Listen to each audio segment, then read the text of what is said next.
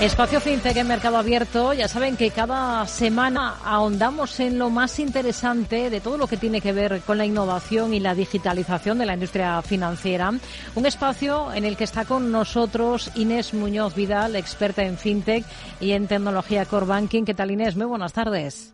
Muy buenas tardes, Rocío. Bueno, antes de ir con nuestro invitado de esta tarde, eh, lo primero, vamos a ver qué ha sido lo más interesante en estas últimas fechas. ¿Qué le ha llamado la atención de la industria FinTech? Pues más que las últimas fechas, en el día de hoy, Rocío, y es que eh, esta mañana tuve la suerte de poder asistir a un encuentro de FinTech en Madrid, el Madrid International FinTech eh, Capital 2024, que ha sido muy interesante porque se ha estrenado precisamente con una sorpresa. han atendido diferentes asociaciones de diferentes partes del mundo y se ha firmado lo que llaman la Global FinTech Alliance, que es una unión entre la Asociación Europea eh, Digital Finance eh, la Asociación FinTech Iberoamericana y la África FinTech Network. ¿Qué quiere decir esto?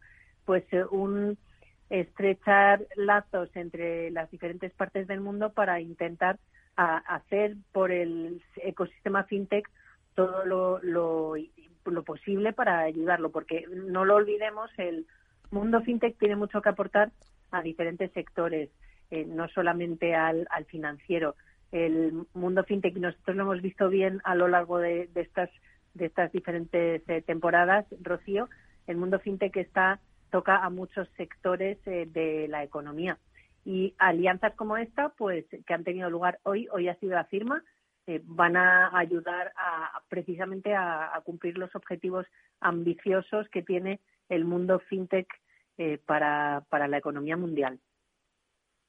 Bueno, se considera que, la inclusión financiera es un elemento que facilita la consecución de siete de los 17 objetivos de desarrollo sostenible. Son numerosos los ejemplos de fintech que, utilizando la tecnología, trabajan para contribuir en este camino tan, tan necesario. Y es el caso de nuestro invitado de esta tarde, AuraPay, que es una social fintech española fundada en el año 2021 por migrantes y cuyo compromiso es promover una verdadera revolución en la manera en la que las personas enfrentan muchos de sus retos financieros. Está con nosotros Jesús Javier Guevara Monjes, que es consejero delegado y fundador de AuraPay. ¿Qué tal, Jesús? Muy buenas tardes. Hola, Rocío. Buenas tardes. Muchas gracias por la invitación. Inés, un gusto saludarte. Igualmente. Bueno, hemos dado unas pinceladas, ¿no? De lo que hacen ustedes, de lo que es en definitiva Europay, mm, pero cuéntenos un poquito más en detalle y cómo se diferencian ustedes en el mercado, en un segmento, el fintech, tan competitivo. Sí, es que justo, justo lo comentaba Inés perfectamente. Yo creo que como fintech tenemos una responsabilidad muy grande de aportar valor en, en muchos sectores, ¿no? Eh, si bien es cierto que hay que hay un montón de fintech que están resolviendo problemas, hay, hay un universo gigantesco, porque no solo tocamos el tema financiero, y convivimos dentro de los ecosistemas financieros mundiales y podemos con tecnología o con eh, aportación de valor en distintos sectores eh, resolver problemas que están ahí, que, que lamentablemente el sector tradicional hoy en día eh, no, no puede resolver de manera eficiente o por lo menos como lo hacemos nosotros eh, de manera mucho más económica. ¿no? Nosotros puntualmente eh, como FIDEC estamos eh, aportando valor eh, con desarrollos tecnológicos tanto para las empresas como para las personas, pero nuestro core principal está en poder resolver el envío de dinero de, de los migrantes de, de, que están en distintos países del mundo y que necesitan enviar dinero constantemente a sus países de origen, ¿no? Pero con la fintech pasa algo muy interesante y es que en la medida de, los desarrollos tecnológicos nos vamos dando cuenta que se van creando capas de valor que pueden perfectamente ser eh, ampliaciones de, de, sus modelos de negocio y poder entonces ampliar los modelos de negocio tanto para personas como para empresas con distintas con distintos factores o distintos elementos dentro de, dentro del desarrollo, ¿no? Hmm. Ustedes acaban de lanzar una solución B2B. Cuéntenos un poquito en qué en qué consiste. Sí, a ver, eh, un poco como te comentaba, nos dimos cuenta que, en el desarrollo o en, la, construcción del producto tecnológico eh, podíamos ir ampliando el, modelo de negocio. Nosotros cuando nacimos en 2021, como bien comentaste, nacimos como una solución eh, B2C, ¿no? pero, pero a ver, teníamos ya eh, resuelto el tema de transferencias cross-border, estábamos incluyendo tecnología blockchain, estábamos em, eh, incluyendo o integrando distintos proveedores y nos dimos cuenta que podíamos hacer este o prestar servicio a empresas, ¿no? Entonces creamos una solución que se llama Unicorn, que es una plataforma eh, que ofrece a empresas y a entidades de pago poder nutrirse o servirse de los servicios que ya teníamos construidos y de los corredores que ya teníamos abiertos y de los acuerdos comerciales que ya teníamos abiertos. Unicorn ofrece una capacidad, una, amplia capilaridad de pagos en distintos países del mundo y también permite procesar miles de operaciones transfronterizas eh, de manera ágil y en tiempo real, ¿no? Entonces, a ver, nosotros, si bien es cierto que el, que core sigue siendo eh, resolver el problema de los migrantes, eh, hay entidades de pago que no tienen la penetración en los mercados que nosotros hoy en día tenemos, particularmente eh, hemos logrado eh, eh, alianzas que nos permiten tener pagos de remesas en 12.000 puntos de, de, ejemplo, en Perú, Colombia, República Dominicana y Venezuela. Entonces nosotros, a través de nuestra tecnología y nuestros acuerdos comerciales, lo que hacemos es acelerar la manera en que, en que estas entidades pueden hacer los abordajes en esos países, ¿no? Hmm. Inés. Muy buenas tardes, Jesús. en un año complicado el año pasado para, para el sector, ustedes consiguieron la licencia de entidad de pago eh, por parte del Banco de España. Fue un gran logro. ¿Qué balance hacen del año pasado, incluyendo todo lo sucedido? A ver, el año pasado fue un año sumamente retador, un año sumamente retador porque nosotros estamos en una en una industria en donde en donde hay mucha mucha dinámica, mucho movimiento en donde estamos obligados a hacer adaptaciones o pivotes eh, rápidos para poder eh, subsistir en, en, esta en esta dinámica, ¿no? Que bueno, tú hoy estuviste en el evento de fintech, nosotros pertenecemos a la Asociación Fintech Española y, también en la Iberoamericana y nos damos cuenta lo, lo, lo importante que es ir creando capas de valor. Para nosotros era fundamental no solo enfocarnos en el desarrollo tecnológico, sino también tener una licencia propia que nos permitiera así eh, poder operar tranquilamente en el espacio europeo, ¿no? Entonces, eh, fue donde nos enfocamos el año pasado. Recuerdo haberlo comentado contigo justo cuando, cuando obtuvimos la licencia, porque para nosotros era eh, poder demostrar o servir como este muro de contención eh, de, y respaldar a nuestros usuarios y dar la tranquilidad de que las operaciones que hagan a través de nuestras plataformas, bueno, están certificadas, están autorizadas y que tienen unos protocolos adecuados para poder operar, ¿no? Y precisamente, Jesús, gracias a, esta licencia, ustedes han podido poner en marcha el servicio de remesas a Venezuela eh, recientemente. ¿Cómo está haciendo la acogida?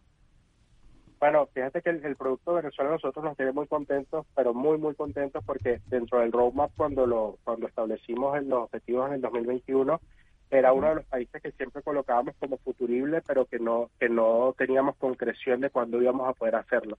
Sin embargo, en medio de, de, la obtención de la licencia y, poder desarrollar tecnología y conseguir alianzas en este país, pudimos hacer una solución personalizada para, para los venezolanos y bueno, como, como bien sabes, soy venezolano y me tiene muy contento porque estamos resolviendo eh, dos problemas que, que, que honestamente no, nos aquejaban. El primero era la, la, lo impersonal de la prestación de servicio y lo informal de, de, mandar dinero a Venezuela, ¿no? La gente tenía que recurrir a canales alternos porque simplemente es muy costoso mandar eh, por, por canales oficiales este dinero, ¿no? O sea, nosotros puntualmente hemos podido adaptar nuestra solución a, a, a cómo se mueve el mercado, a, a, las realidades de pago que hay y pudimos mm, eh, eh, hacer dos formas de, de envío, ¿no? Una a cuenta bancaria a través de un, de un canal que hay en Venezuela que se llama Pago Móvil, en donde nosotros de manera instantánea podemos liquidar bolívares, que es la moneda, la, la moneda local del país,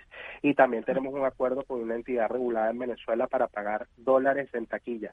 Eh, Venezuela es un país que está dolarizado eh, extraoficialmente y el, y el dólar, bueno, es la, la herramienta eh, monetaria que han encontrado las personas para poder hacer eh, frente a, a la inflación acelerada que había en el país. Entonces, poder lograr nosotros enviar dinero desde España y además con las tarifas que tenemos, eh, bueno, ha sido un gran logro, un, gran logro y se está viendo en los números de captación que estamos teniendo realmente con la con la plataforma para Venezuela. Enhorabuena. Eh, han llegado también eh, a un acuerdo con Mastercard. ¿En qué consiste este acuerdo? Sí, bueno, el, el acuerdo con Mastercard nos, nos permite escalar de forma acelerada eh, poder abrir 10 países simultáneos posterior a Venezuela. Con Mastercard estamos integrando Perú, eh, Colombia y, República Dominicana. Esto eh, nos permite utilizar los raíles de Mastercard para poder hacer liquidaciones de remesa por varios canales. Nosotros puntualmente lo que queremos es ofrecer distintas soluciones o distintos, distintos canales de liquidación en función de que las personas puedan tener acceso a su dinero de manera rápida. Con Mastercard podemos hacer pago de las remesas en, tarjeta, eh, con un servicio que tienen Pay to Cash, eh, podemos hacer eh, liquidación de remesas en, toda la red bancaria y aparte de eso tenemos acceso a una cantidad eh, muy grande de, puntos de pago, ¿no? Te digo que actualmente con los tres países con los que trabajamos en esta integración tenemos 12.000 puntos de pago, pero ya estamos entonces habilitando la integración para eh, Brasil, Argentina, Paraguay, toda Centroamérica y esto, claro, al, tener eh, al tener acceso a estos raíles que son tan masificados, vamos a poder tener una escala de crecimiento mucho más importante que la que hemos tenido hoy en día. Hmm. De cara a este 2024, llevamos muy poquito de ejercicio. ¿Cuáles son las perspectivas que tienen ustedes? ¿Qué objetivos, qué metas eh, se plantean eh, en función de lo que están viendo ya de cómo ha avanzado o, se ha estrenado el ejercicio? Sí, bueno, a ver, nosotros hoy en día estamos estamos bastante contentos con el desarrollo tecnológico que tenemos. Eh, al equipo el equipo de desarrollo y el equipo de operaciones no descansan en mejoras continuas de producto, en, en trabajar mucho más nuestra seguridad, y seguir evolucionando lo que ya tenemos, pero nuestro foco 2024 es 100% comercial, nuestro, nuestro enfoque 2024 es de crecimiento, ¿sí? Eh, fíjate lo que te decía, nosotros estamos, estamos hoy con la solución actual, tanto para empresas como para personas, podemos eh, eh, trabajar en 10 países simultáneos y esto nos permite ya a nivel operativo poder tener un músculo que, que, nos permita tracción, ¿no? Y, estamos enfocados ahí en estos mercados en donde, que te comenté anteriormente, seguir trabajando en la captación de, usuarios B2C y seguir este, prestando los servicios a las entidades. Actualmente, Unicorn es para nosotros nosotros la, la gran sorpresa del 2023, ya tenemos cuatro clientes corporativos eh, eh, integrados en la plataforma que nos permite hacer una atracción este, mucho más efectiva de, todo el modelo, ¿no?